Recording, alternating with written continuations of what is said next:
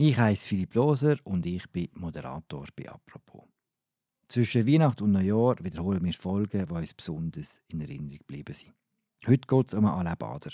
Er ist mit 17 klein, er sieht fast nichts und er ist mein Cousin. Im April ist er zu mir ins Studio gekommen und hat erzählt, wie es ist, als behinderter Mensch den Alltag in der Schweiz zu bewältigen. Das reguläre Apropos fängt wieder am 3. Januar an. Und jetzt wünsche ich euch viel Spass beim Hören. Ciao zusammen. Heute bei «Apropos» Leben als kleinwüchsiger Mensch. Ich bin kleinwüchsig, das heisst, ich bin knapp 1,17 Meter groß. Oder klein, wie auch immer. Das ist so etwa die Größe von einem ja, 7-, 8-jährigen Kind. Wenn ich von mir sage, ich sei der Größte, das ist immer mit dem Augenzwinkern, weil ich glaube, Humor, Humor ist sehr wichtig. Und ich habe immer gesagt, wenn man nicht über sich selber lachen kann, ist es auch schwierig, über andere Sachen zu lachen. Für Donnerstag haben wir heute ein bisschen eine spezielle Folge von «Apropos». Für einmal ist bei uns heute niemand aus der Redaktionsgast, sondern Alain Bader. Der Alain ist viele Sachen. Er ist Experte für Inklusion von Menschen mit einer Behinderung. Er ist Teilnehmer der Dwarf Games, Kugelstoß und Sprint. Er ist kleinwüchsig und sieht sehr schlecht. Darum ist er heute auch mit seinem Assistenzhund Dexter im Studio. Er setzt sich schon lange politisch für die Sache der Behinderten in der Schweiz ein, so wie kürzlich an der ersten Behindertensession in Bern. Und mein Cousin, das ist er auch. Wir haben eine Kindheit lang zusammen ein Familienfest gehabt. Wir begegnen uns heute immer wieder mal im grossen Familien-WhatsApp-Chat. Liebe Grüße an alle an dieser Stelle. Oder an einem Geburtstag. Und doch weiß ich eigentlich recht wenig über ihn. Kürzlich ist in eben diesem Chat ein Video gepostet worden, das er allein der Wandelhalle vom Bundeshaus zeigt. Es ist eine sehr gute Idee, die Behindertensession, weil zum einen gibt es halt auch einfach ein bisschen Scheinwerfer auf Menschen mit Behinderung, dass, dass man auch einfach mal darüber redet und dass Menschen mit Behinderung direkt können diskutieren und, und darauf aufmerksam machen, was, was, was wichtig ist für uns. Und wenn man der Anna im Bundeshaus, in einem Ort, wo mir selber auch recht nahe ist. Und wir haben noch gar nie über das richtig geredet. Das haben wir jetzt noch in dieser Spezialfolge von «Apropos». Hoi Anna, schön bist du. Hoi Philipp.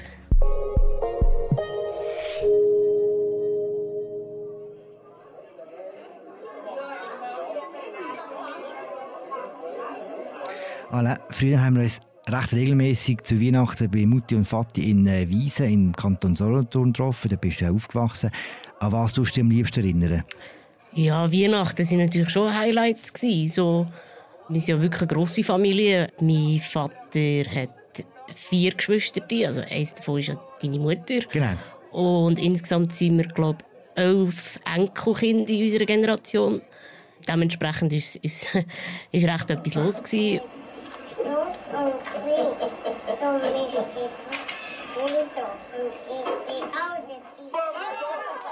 Und ich bin ja der zweitjüngste in dieser Generation. Und darum war es natürlich cool, gewesen, wenn da all die grossen Cousins, vor allem Cousins, ein paar Cousinen, ähm, da waren und man mit denen ein Seich machen mhm. Was gibt's denn da so grosse Buben ins Bett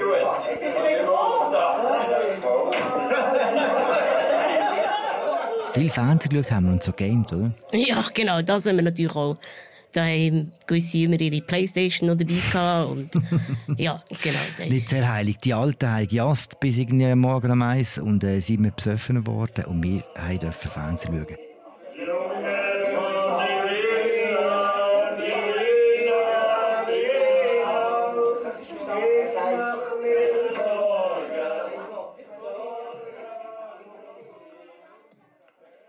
Du sagst, du bist der zweite Jüngste. Kannst du dich an einen Moment erinnern, wo du für dich selber gemerkt hast, dass du anders bist als Cousine und Cousin? Nein, so einen Moment gibt es wie nicht. Einmal möchte ich mich nicht daran erinnern. Seit ich weiss, ist, ist es anders. Seit ich weiss, bin ich halt ein bisschen anders gewesen. Und darum ähm, könnte ich jetzt nicht sagen, es ist mir irgendwie in diesem Alter bewusst worden oder so. Ist es den anderen bewusst worden? das weiß ich nicht. Das weiß ich nicht. Was ich gut mich halt erinnere, ist so die Zeit, als ich in den Kindergarten gekommen bin und so, dass es halt für mich wie ähm, ein andere Regeln gegeben hat, wenn man Spiele gemacht hat, Fangis gemacht hat oder halt Turnen oder so. Man hat mir auch vielleicht noch mehr müssen helfen noch so mit Schuhen anlegen oder Jacke anlegen. Aber sonst, ja, müssen wir quasi die anderen fragen. Mhm. Ich kann mich erinnern, wie wir zusammen Fernsehen geschaut haben. Und du hast immer viel, viel näher ran müssen, oder? Ganz genau, ja. Ich bin immer zuvorderst vorgehockt, eigentlich gerade am Bildschirm. Ist auch heute noch so. Ähm, so habe ich die Chance, ähm, relativ viel zu sehen. Immer noch nicht alles, aber ähm, das Wesentliche komme ich meistens mit über. Mhm. Für die, die jetzt nicht sehen äh, und die auch nicht kennen, kannst du uns sagen, was deine Beeinträchtigung ist? Ich bin kleinwüchsig, das heisst, ich bin knapp 1,17 Meter groß. Oder klein, wie auch immer. Ähm, das ist so etwa die Größe von einem ja, 7-, 8-jährigen Kind. Mhm. Was nicht so auf den ersten Blick auffällt, meine Hände sind so ein bisschen eingeschränkt, das heisst, ich habe ganz kurze Finger und die sind auch relativ steif, also ich kann keine Pfust machen. Dementsprechend fällt mir das Greifen auch schwieriger. Ja, das ist so das, was auffällt, wenn man mich sieht. Mhm. Wie ist das beim Aufwachsen? Wie, wie hat das beeinträchtigt?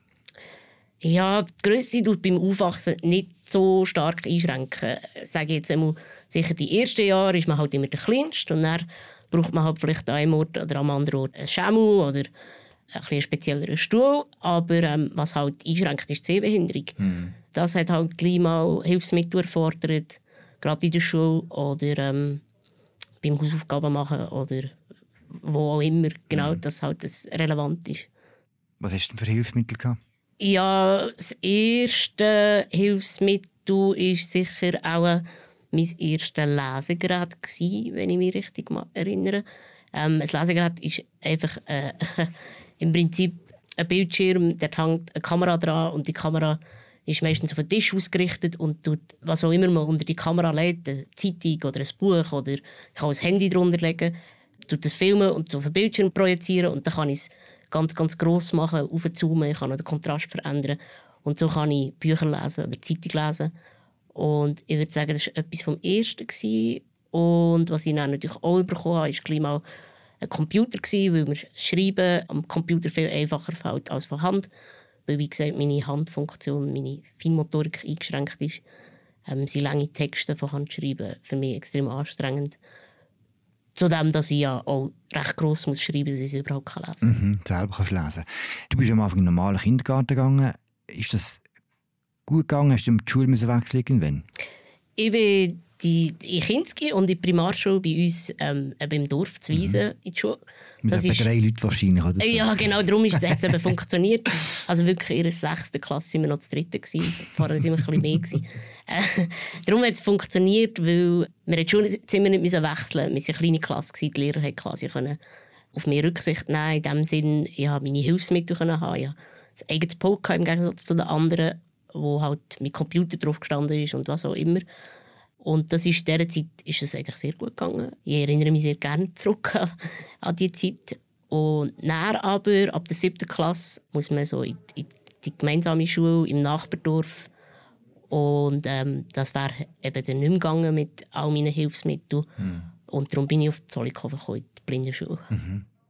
Bist du pendelt? Das war mir nicht ganz klar. Gewesen. Ich habe dort im Internat geschlafen, einfach von Montag bis Freitag. Montagmorgen mit meiner Mutter auf, auf Zollikofen gefahren und am Freitagnachmittag sind wir wieder abholen. Das ist nicht wahnsinnig brutal, wenn man so früh weg von daheim muss? Für mich war es extrem brutal. Ich war ja etwa 13. Aber es gibt Kinder, die deutlich jünger waren dort. Und mir ist es schon sehr schwer gefallen. Also ich sicher ein Jahr gebraucht, bis ich mich wirklich daran gewöhnt habe. Viel Heimweh Aber äh, im Nachhinein kann ich sagen, es war die richtige Entscheidung. Mhm. Warum? Weil ich doch zu Zollikofen sehr viel gelernt habe, was ich sonst nicht gelernt habe. Also man hat sich dort wirklich Mühe gegeben, auch uns Selbstständigkeit zu geben. Man hat Spezialfächer gehabt. So das Wichtigste ist auch Orientierung und Mobilität. Dort habe ich wirklich gelernt, mich zuerst mal rund um die Schule in Zollikofen, ums Areal zu orientieren, dann am Bahnhof, dann am grossen Bahnhof Bern. Und irgendwann habe ich auch gelernt, meinen Weg selber, meinen Heimweg selber zu machen, bis auf Wiesen und, und quasi wieder in die Schule. Und davon profitiere ich heute noch. Mhm. Und halt so Alltagsfertigkeiten, die dort wirklich geschult worden sind. Mhm. Ja. Und wie muss man sich quasi den Unterricht in einer Blindenschule vorstellen, jetzt abgesehen von dem vom Praktischen? Eigentlich ganz normal. Natürlich auch dort sehr kleine Klassen, aber ähm, das Ziel war schon, gewesen, fachlich das gleiche Niveau zu haben wie, wie eine öffentliche Schule. Wir haben ganz normal französische Wörter gebüffelt, wir haben Englisch, gehabt, wir haben Deutsch, gehabt, wir haben Turnunterricht gehabt sogar.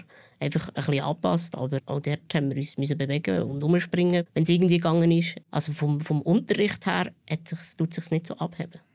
Das ist eine blöde Frage, aber macht es einen Unterschied, wenn in so einer Klasse jetzt ein paar Leute sagen noch ein bisschen etwas, so wie du, und andere sagen gar nichts mehr? Der Unterschied sind die Lehrmittel. Äh, wir haben natürlich angepasste Lehrmittel. Gehabt. Jetzt jemand, der gar nichts mehr sieht, der hat quasi das in Punktschrift, also in Breitschrift bekommen. Und solche, die wir noch gesehen haben, einfach das ganz normale Lehrbuch nutzen Andere haben wie aufgekopierte Blätter gehabt. Oder jetzt in meinem Fall, ich habe mit dem Lesegerät halt auch die normalen Bücher können nutzen Genau, dort unterscheidet sich natürlich, aber das ist vor allem einfach eine Frage von der Vorbereitung halt auch für, für die Lehrer. Mhm. Du bist als Teenager in, in die Schule gekommen. Teenager ist sowieso nicht äh, einfach. Wenn man so ein Spezialsetting hat wie du, stelle ich es mir noch viel schwieriger vor.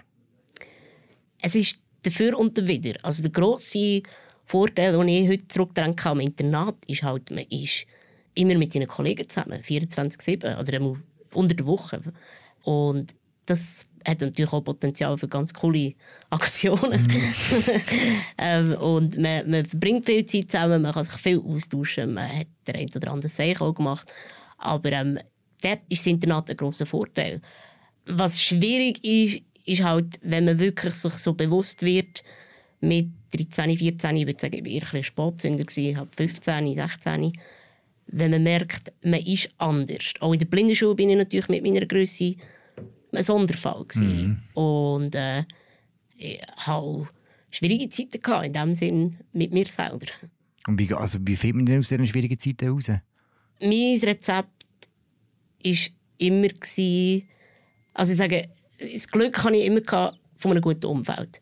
Nicht nur meine Familie, die wo, wo, wo super ist, wo ich sehr dankbar bin, sondern ich habe immer einen guten Freundeskreis, der mich aufgefangen hat auch in späteren Situationen, wo ich einfach gewusst habe, mir tut es gut, wenn ich unter Leuten bin, mir tut es gut, wenn ich mit Leuten zusammen bin, die, die mich schätzen, die ich schätze. Und mit denen einfach quasi die Welt entdecken, etwas erleben. Aus dem habe ich so viel Positives immer wieder gewonnen, dass ich über die negativen Sachen hinwegkomme. Wie lange geht die Blindenschule und was kommt nachher? Ja, offiziell ist es eben wie eine normale Regelschule ich bin ab in die siebte Klasse dort gekommen, also wäre eigentlich drei Jahre. Aber ähm, dort geht man manchmal ein einen Sonderweg. Also ich muss so sagen, mein erstes Jahr war sehr schwierig. In Zollikofen, obwohl ich sehr immer ein guter Schüler war, habe ich in Zollikofen Schule recht sausen so und habe das siebte Jahr das zweite Mal müssen machen. Du hast leck gehabt. Sehr. Mhm. Vielleicht noch ein bisschen die falschen Kollegen und ja. Ähm, darum ist dann zweimal siebte, achte, neunte. Und weil es halt auch nicht so einfach ist, eine Lehrstelle zu finden und vielleicht auch, wenn ich sage, der Unterricht ist zwar normal, alles in allem, aber vielleicht doch ein bisschen langsamer ähm, vermittelt wird, habe ich auch noch das zehnte Schuljahr gemacht. Also ich war fünf Jahre insgesamt in Zollikofen. Und dann habe ich das KV gemacht. Mhm. Bei welcher Firma? Äh, und das war ein, ein Sonderfall. Gewesen. Und zwar habe ich es gemacht in der Stiftung Grossfeld. Das ist auch hier in Bern ähm, ist eine Institution für Menschen mit Körperbehinderung. Und zwar ähm, bieten sie, oder haben damals alles angeboten von Schule, quasi so wie auch in Zollikofen, bis eben eine, äh, eine kaufmännische Ausbildung zu Arbeitsplatz, zu Wohnen äh, und halt auch noch Therapien im gleichen Haus. Das ist so ihr grosser ja, ihr grosser Vorteil. Mhm. Hast du noch zu Wiesen gewohnt? Auch dort ähm, hat es ein Internat gehabt wo ich ein Jahr lang gewohnt habe. Und nachdem bin ich aber nach in eine WG gewechselt. In, wieder in Zollikofen, das war so ein, ein betreutes Wohnen. Gewesen. Also so ein, bisschen, ein betreutes Wohnen. Mhm. Ähm, mit anderen Sehbehinderten, die ich schon von vorher kennt aus der Schule. Und dort hat es ähm, Sozialpädagogen oder Heilpädagogen dabei gehabt, die halt einfach so ein bisschen geschaut haben, uns unterstützt haben im, im alltäglichen wohnen. Mhm. Aber ich nehme an, dann ist dir schon klar, dass du das mal auch ganz allein willst machen willst, oder? Ja, also für mich war das schon immer das Ziel. Gewesen. Ob ich mir es dann zumal zutraut habe, wüsste ich heute gar nicht mehr, aber eigentlich glaube ich schon. Und darum äh, ist mir auch klar gewesen, dass ich in die Wege wechseln wollte. Ich konnte während der ganzen Lehrzeit in, der, in diesem Internat wohnen. Mhm. Aber es ist, ähm, eben das Internat im Rossfeld ist sehr... äh, sehr luxuriös gewesen, wenn ich das so darf sagen. Also ich musste nichts selber müssen machen. Nicht einmal mein, mein Morgen ich selber müssen zusammenstellen. Als ich gewusst habe, was ich zum Morgen nehme, ist das eigentlich auch schon parat gewesen, wenn ich aufgestanden bin. Bei im Hotel? Ja, ja, ja, genau. Und, aber dort hatte ich wirklich den Anspruch, gehabt, dass das wie nicht kann sein kann. Also ich bin nicht darauf angewiesen. Es gibt Leute, die sehr darauf angewiesen sind und das soll auch so sein. Aber für mich, ich selber komme nicht weiter, wenn ich, wenn ich dort vier Jahre einfach ähm, Bein aufhaben. Wie schafft man denn den Schritt aus einem betreuten Wohnen in ein äh, autonomes Wohnen? Mm, ja, man muss es einfach machen. Also, äh, es klingt blöd, aber ähm, ich bin auch nicht ganz allein gewohnt nach dieser Zeit, sondern ich habe in einer Wege gewohnt mit meinen zwei besten Kollegen. Ähm, die sind aber beide im Rollstuhl. Und darum hat es dort sehr, also wir haben den Plan gefasst, wir wollen zusammen Wege machen. Dort hat es aber recht viel Vorbehalt gegeben von gewissen Leuten, die das Gefühl hatten, dass ihre Meinung wichtig sei, dass wir das überhaupt schaffen. Aber wir haben das tiptop geschafft. Wir haben drei Jahre zusammen in Bümplitz gewohnt. Ähm, und das war eine sehr coole Zeit, die ich nicht missen will. Mhm. Genau. Und da ist die Wohnung speziell ausgerichtet oder hat ihr selber geschaut, dass ihr euch so einrichten dass ihr die und aus könnt? Oder wie war das genau? Ja, also die Basis ist natürlich, dass man eine Wohnung muss finden muss, die gewisse Bedingungen schon erfüllt. Also sie muss jetzt eben in ihrem Fall rollstuhlgängig sein und wir haben einen ganz neuen Neubau in Bümplitz einziehen. Wir waren die ersten Mieter dort, äh, wo halt wirklich alles flach war, alles rollstuhlgängig. Sogar das Badzimmer war schon eben erdig. Wir mussten nicht einmal dort etwas anpassen. Und dann sind es Details, die man muss oder will anpassen Wir haben ähm, elektrifizierte Türen, wir haben elektrifizierte Storen. Ja, das ist das, was, was, was ihnen vor allem geholfen hat. Und ich habe natürlich von dem auch ein bisschen profitiert. Hm. Was ist nach dem KV gekommen? also für mich war immer klar, gewesen, ich will eigentlich mal studieren. Am liebsten, als Kind habe ich immer gesagt, ich will Geschichte studieren. Äh, gute Wahl. Gute Wahl. ja. ähm, habe aber dann irgendwann so ein das Gefühl gehabt, ja, was macht man mit einem Geschichtsstudium? und bin eher so Richtung Psychologie tendiert. Und dann gewusst, wenn ich das KV hatte, ich muss ja noch Berufsmatur machen und wenn ich an der Uni wohne, muss ich Passerelle haben. Und das habe ich beides angehängt, allerdings berufsbegleitend, habe bei 50 Prozent bei der Eidgenössischen Spielbankenkommission geschafft, was auch ein, ein spezieller Ort war, aber ähm, mega, mega coole Sache, dass ich dort arbeiten durfte. Und dann habe ich das Experiment Universität probiert hier in Bern. ähm, es war auch die gleiche Zeit, gewesen, wo ich das erste Mal allein gewohnt habe. Mhm. Äh, ein Zimmer-Apartment hatte ich. Und da eben mein Psychologiestudium angefangen. Allerdings nach drei Semestern habe ich endgültig entschieden, dass es nicht stimmt für mich, dass ich zum einen wie einfach das ganze Lehren nach KV, nach BM, nach Passerelle dass ich eigentlich wie einfach hätte eine Pause machen und zum anderen ist auch einfach das Fach Psychologie nicht das gewesen, was ich mir, wie ich mir es vorgestellt habe. Mhm. Heute schaffst du bei Sensibility, oder? Stimmt das? Ganz genau. Also für Sensibility arbeite ich schon seit ja, neun Jahren, aber seit einem Monat habe ich eine Festanstellung dort und kann dort wirklich meine Kompetenzen aus, dem, aus meiner kaufmännischen Ausbildung wie auch eben die anderen im Bereich Sensibilisierung Expertise für, für äh, Behinderungen kann ich halt einbringen. Und das ist für mich ein riesiges Glück und ich bin mega happy. Was ist denn für eine Institution, für die Leute, die das nicht kennen? Sensibility ist, im Moment sind wir noch als Verein ähm, organisiert.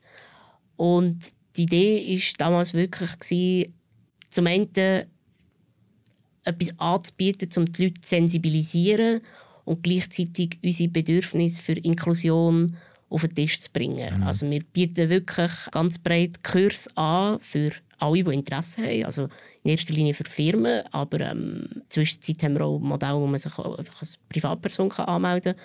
Und in erster Linie geht es darum, eben zu sensibilisieren. Wir machen so Perspektivenwechsel, sagen wir dem, wo die Leute wirklich erleben, wie es ist, wie man im Rollstuhl hockt oder sehbehindert ist. Und über das hinaus bieten wir dann aber auch Workshops an, um Arbeitsplätze inklusiver zu machen. Oder wir bieten Beratung an, wenn es darum geht, einen Neubau barrierefrei zu machen oder schon bestehende Strukturen barrierefrei zu machen. Mhm. Genau.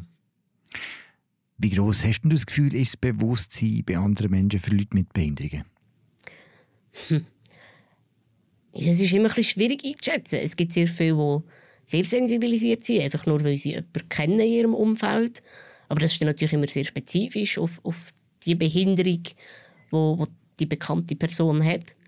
Alles in allem ist es nicht so groß, obwohl ja viel betroffen sind in der Schweiz und man ja auch sagt, dass man gerade im Alter praktisch nicht davor gefeit ist, irgendeine andere Behinderung zu erkranken, wenn man mhm. so will.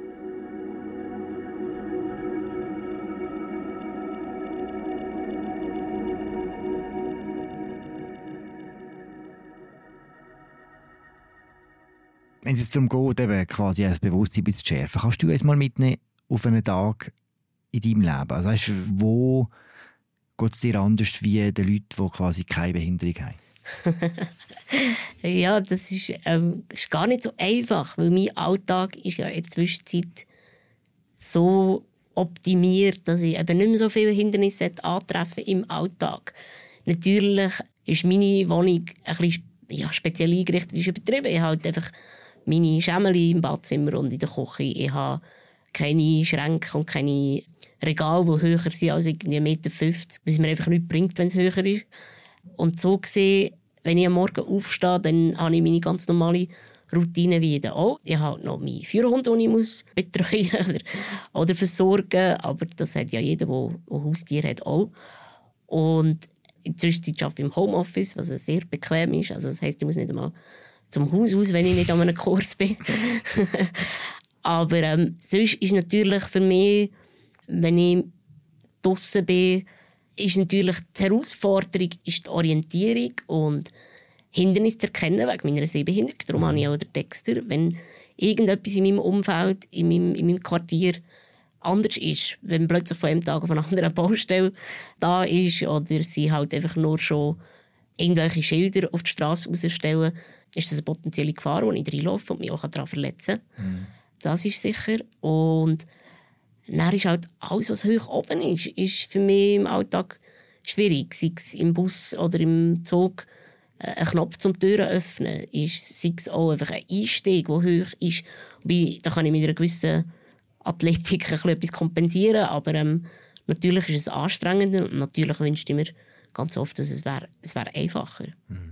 Wenn du dir jetzt zurückerinnerst in deine Zeit als, als Jugendlicher, als Teenager und äh, das vergleichst mit, mit heute, hast du das Gefühl, so im Bewegen in der Öffentlichkeit hat sich etwas verändert, zum Besseren, zum Schlechteren? Fällt es dir einfacher, heute dich zu bewegen durch die Schweiz? Ja, es hat sich schon verändert und man darf wirklich sagen, zum Besseren. Wenn ich jetzt überlege, in den letzten 20, 15, 20 Jahren mal, wo ich habe lernen, mich selber zu bewegen, am Bahnhof zu Bern oder ähm, auch hier in der Stadt, ist schon vieles gegangen. Also, wenn ich denke, äh, als ich auf Bern gekommen bin, hat es noch alte Tram unterwegs gehabt. Also, ich meine, andere Großstädte in der Schweiz haben immer noch da die alten mhm. äh, Büchsen. Aber die Stadt Bern hat da recht viel, viel gemacht. Ähm, sicher, was der ÖV anbelangt. Also, aber fast nicht einsteigen Genau, so. mhm. genau. Also, wirklich mit einem steilen Stegen in Tram und so. Und das ja jetzt alles Niederflur, da ist sehr viel gegangen. Und man darf schon auch sagen, dass die Leute sensibilisierter sind im Sinne von, man sieht uns. Oder man, man ist sich bewusst, dass wir zum Bild gehören. Mit mir meine ich halt Menschen mit, einer sichtbaren, mit sichtbaren Behinderungen.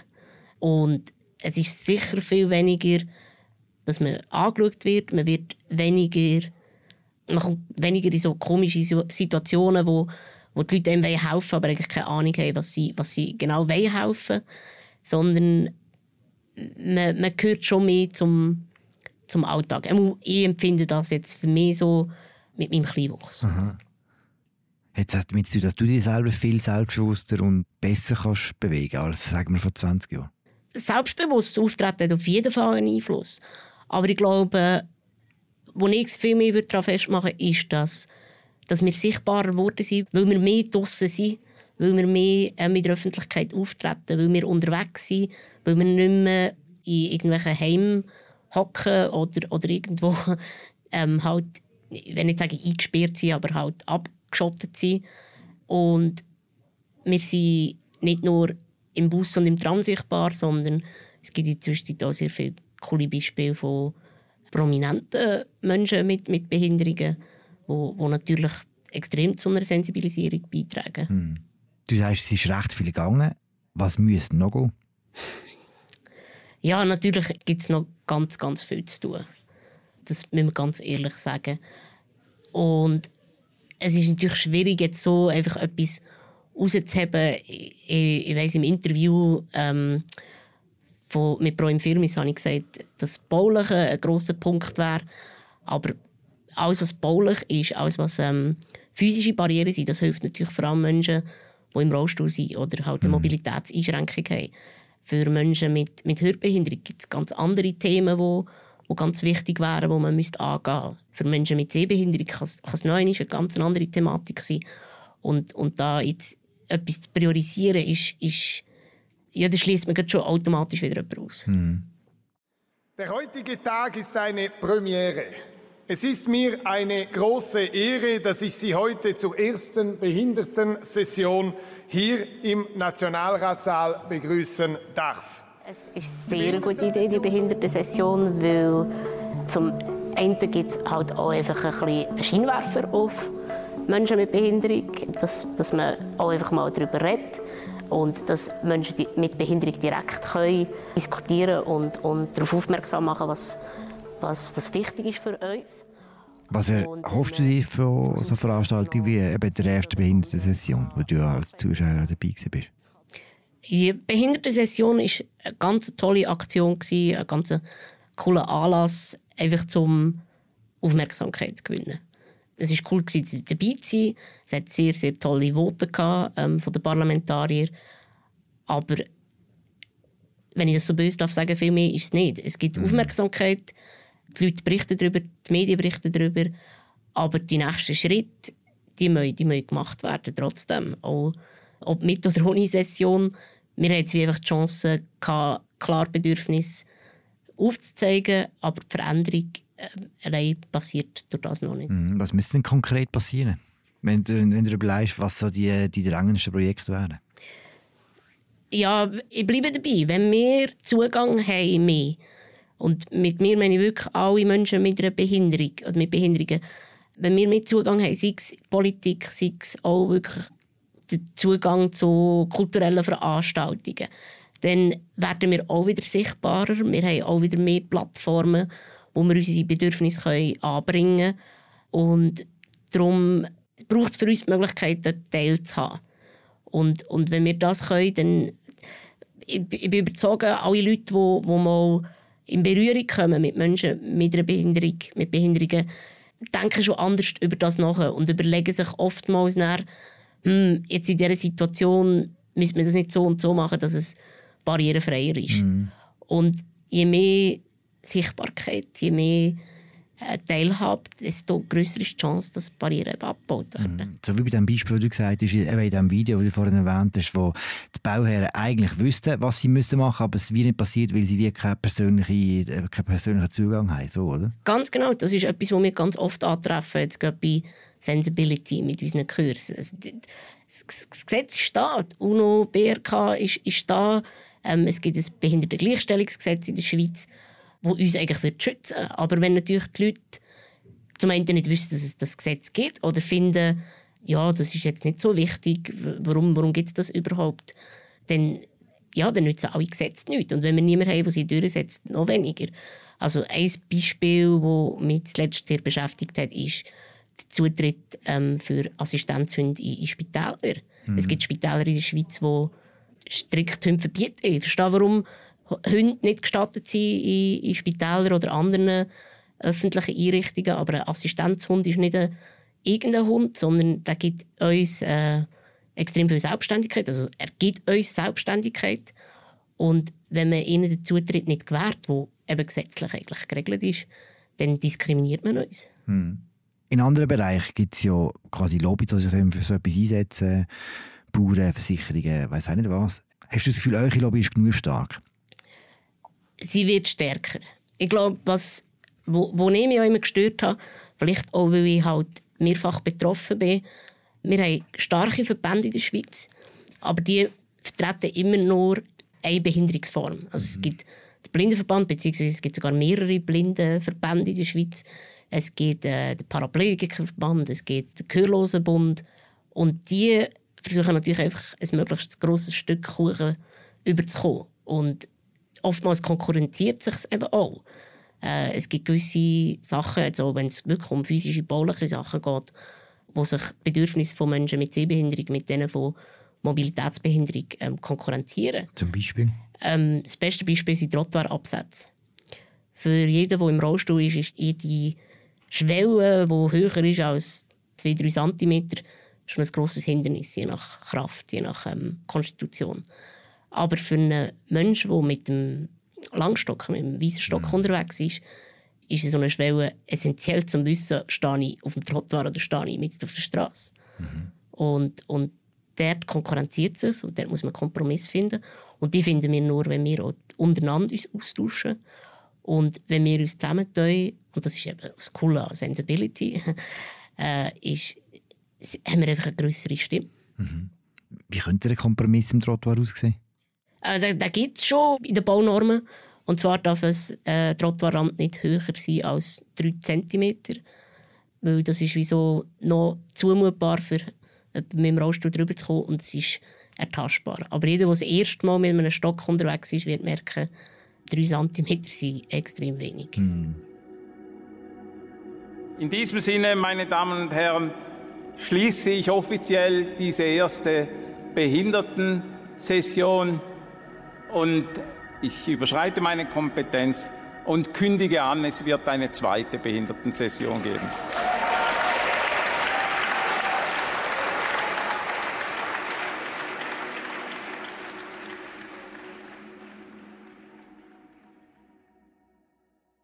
Können wir ein bisschen über Spruch reden?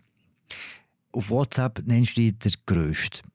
Inklusion ist ja heute, ich glaube, ein Teil, dass, dass du das Gefühl hast, dass die Leute wie euch mehr sehen oder dass auch die gesamte Gesellschaft inklusiv geworden ist, hat damit zu tun, dass in gewissen Bevölkerungsschichten halt ein grosses Bewusstsein ist und das Bewusstsein tut auch immer Spruch beinhalten. Wie wichtig ist es, dass man wie halt auch keinen Witz macht über das, weißt? Und darum komme ich mit der Größten. ja, das ist damit keinen Witz machen, bin ich nicht einverstanden.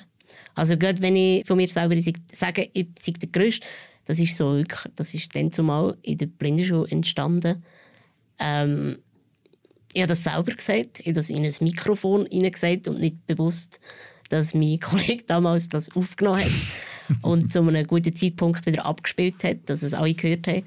Und ich weiß noch dann zumal, ich für mich denke, das ist ja gar nicht lustig. Ja, oder quasi sie lachen über mich. Und mm. irgendwie erst im Nachhinein müssen sagen, eigentlich, wenn wir jetzt rein vom Begriff Größe reden, meine Größe ist nicht nur, bezieht sich ja nicht unbedingt nur auf Körpergröße. Darum habe ich dort angefangen, das wirklich auch bewusst zu verwenden und, und zu sagen, ich sei der Größte. Auch immer mit dem Augenzwinkern, weil ich glaube, Humor Humor ist sehr wichtig.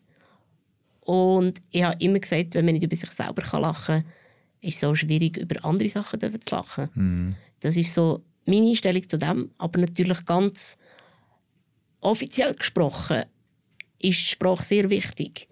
Und es gibt einen Haufen Begriffe, die heute, die heute ähm, nicht mehr gehen, die man nicht mehr sagen. Aber es ist ja auch bei anderen Sachen, bei, nicht zum Thema Behinderung so, mm.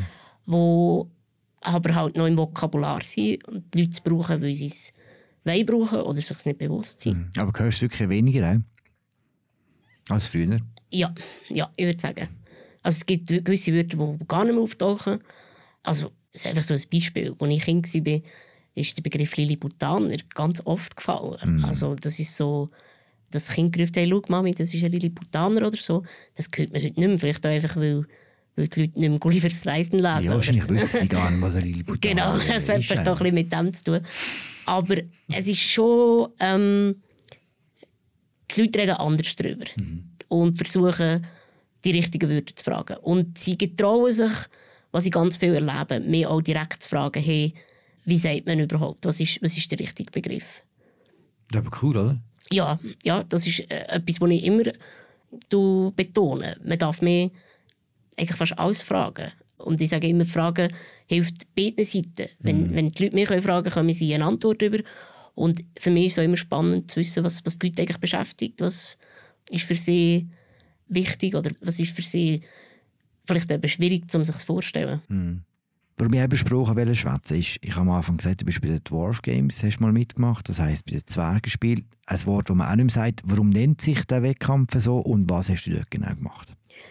Ja, Dwarf Games sind ein, ein Spezialfall. Also zum einen, eben das Wort Zwerg ist in der Schweiz, oder im Deutschsprachigen, geht nicht mehr. Auch Zwergenwuchs, früher hat man das noch wirklich medizinisch gebraucht, ist nicht mehr aktuell. Man redet von Kleinwuchs. Hingegen im Englischen, im Angelsächsischen, ist eben der Dwarfism, also der Zwergenwuchs, immer noch offizieller Begriff.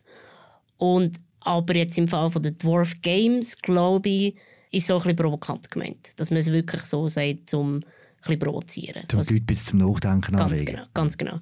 Und das finde ich halt auch immer, das ist etwas, was ich eigentlich gerne unterstütze. Wenn es um, darum geht, Leute anzuregen und nicht nur einfach ähm, verblöd, dann kann ich das sehr unterstützen. Und ich war dort gewesen, 2017 in Kanada und das ist etwas vom Größten, was ich erlebt habe in meinem Leben. Nebst dem, dass ich sportlich etwas machen konnte. Sport war mir immer wichtig.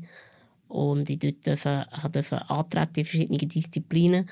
Es war halt ein riesiges Event mit irgendwie 500 oder 600 ähm, Kleinwüchsigen aus der ganzen Welt. Und, und sich dort auch einfach ein bisschen auszutauschen und kennenzulernen und miteinander etwas zu erleben, ist, ist gigantisch gewesen. Und du bist auch wahnsinnig gut gewesen, oder? Ja, also äh, es hat immerhin für eine Silbermedaille gelangt im Kugelstoßen. Genau. ja. Sehr cool. Finden die regelmäßig statt? Gehst du wieder einmal? Ja, eigentlich finden sie auch vier Jahre statt, so wie die Olympischen Spiele. Jetzt ist, ähm, ja, wie überall, ist auch Corona dazwischen gekommen. Wenn die nächsten stattfinden, bin ich ganz ehrlich überfragt, weil ich während oder so knapp nach Corona das Kapitel Sport für mich ein abgeschlossen, weil es wie, ja, in meinem Leben hat sich mit und während Corona so viel verändert, dass ich wie gemerkt habe, die Motivation stimmt nicht mehr ähm, und ich habe es jetzt erlebt und der Aufwand, um dorthin zu kommen, ist, ist mega gross gewesen. Klar, es war natürlich die, die Reise auf Kanada gewesen. Es wäre jetzt das mal wahrscheinlich in Europa, was ein bisschen einfacher wäre. Aber ich wie müssen sagen, ich, ich, ich habe andere Prioritäten und ähm, vielleicht, wenn ich weiß, wo sie sind, gehe ich wieder vorbei, mehr als Besucher, als Fan oder als ähm, Zuschauer. Aber ähm, das Kapitel ist für mich wie jetzt an diesem Punkt ein bisschen abgeschlossen. Eine andere Priorität findet auf einer Bühne statt. Das habe ich das letzte Mal gesehen. äh, In Zürich, in Mildes war das, gewesen, beim Salon Morpheus. Publikum, liebe Damen bis Herren, alle dazwischen, innerhalb und außerhalb. Was machst du genau? Ja, wir sind ein, ein Varieté-Ensemble und studieren regelmäßig eine Show ein. Und der tritt seit ja, jetzt doch auch schon sieben Jahren regelmäßig auf verschiedenen Bühnen in der Schweiz auf. Hat Ihnen das jetzt gefallen? Aktuell bist du äh, Teufel, gewesen, oder? Um das Engel. Genau, im letzten Stück. Die Show hat zwei Teile gehabt. Und im ersten Teil bin ich so ein bisschen der Moralapostel, gewesen, also eben der Engel, der aufpasst, dass man nichts, nichts Falsches macht. Und im zweiten Teil bin ich eben als, als Teufel gekommen. Ähm, es war ein sehr cooles Kostüm, wo ich dann eben halt äh, die Leute verführt habe und, und gefunden habe, ja, also wenn wir, wenn wir die Reise in die Hölle angehen, dann, dann richtig. Ich habe nach der Vorführung mit jemandem geschwätzt, der dich ein paar Mal gesehen dort. Und er hat gefunden, die aktuelle Version hat ein bisschen genervt, weil er gefunden hat, der Besucher, du seist zu fest nur auf deine Körperlichkeit reduziert. Wenn du so nicht mehr mitmachst, ist das etwas, was du dir auch überlegst? Am Anfang auf jeden Fall. Es ist ähm, etwas, was ich mir lang, lang überlegt habe.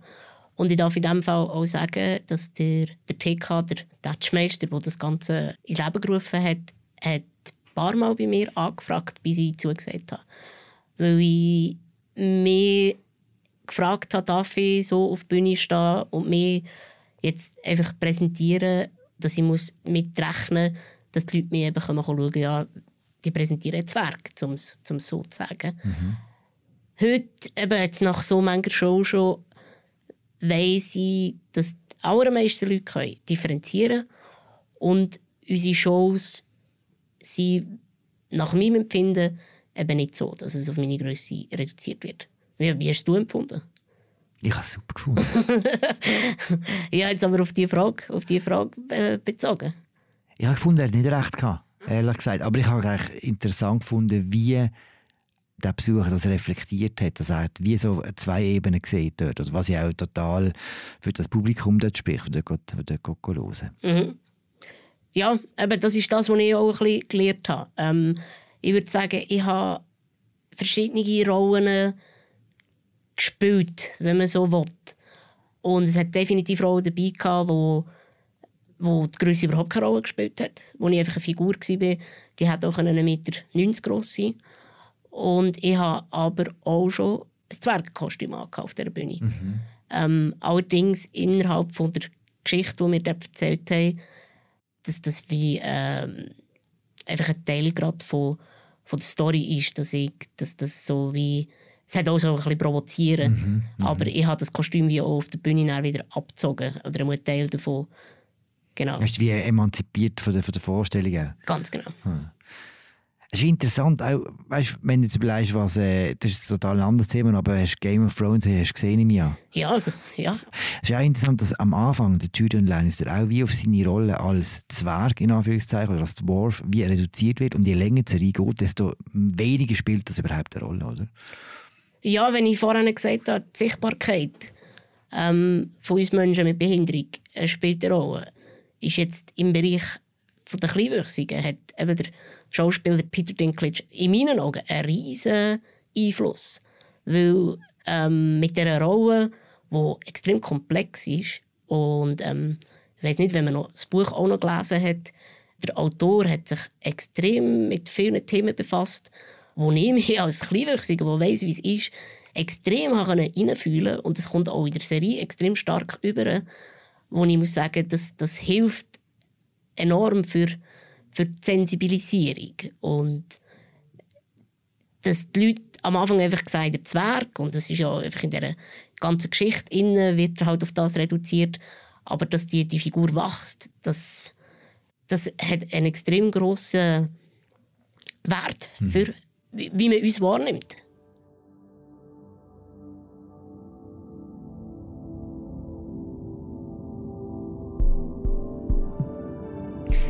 Danke vielmals, dass du alles geteilt hast mit uns, Male. Sehr gerne. Was machst du an Ostern? Äh, ich bin bei meinen Eltern in Wiesen, hoffentlich ein gut Wetter, mit den Hunden grosse Spaziergänge machen. Und im Sommer sehen wir uns äh, für das Weihnachts-Nachholfest, oder? Nein, ich bin nicht der. Nein, Nein, schlecht. Ich bin an einem Festival. Dann, äh, ja. In diesem Fall auch hier nochmal liebe Grüße an alle in Wiesen und auch sonst wo. Ich habe mich jetzt unterhalten mit dem Alain Bader. Er war Gast in dieser Spezialfolge von «Apropos». Wir hören uns dann wieder mit einer regulären Folge von «Apropos». Danke vielmals fürs Zuhören. Bis bald. Ciao zusammen. Ciao alle. Ciao zusammen.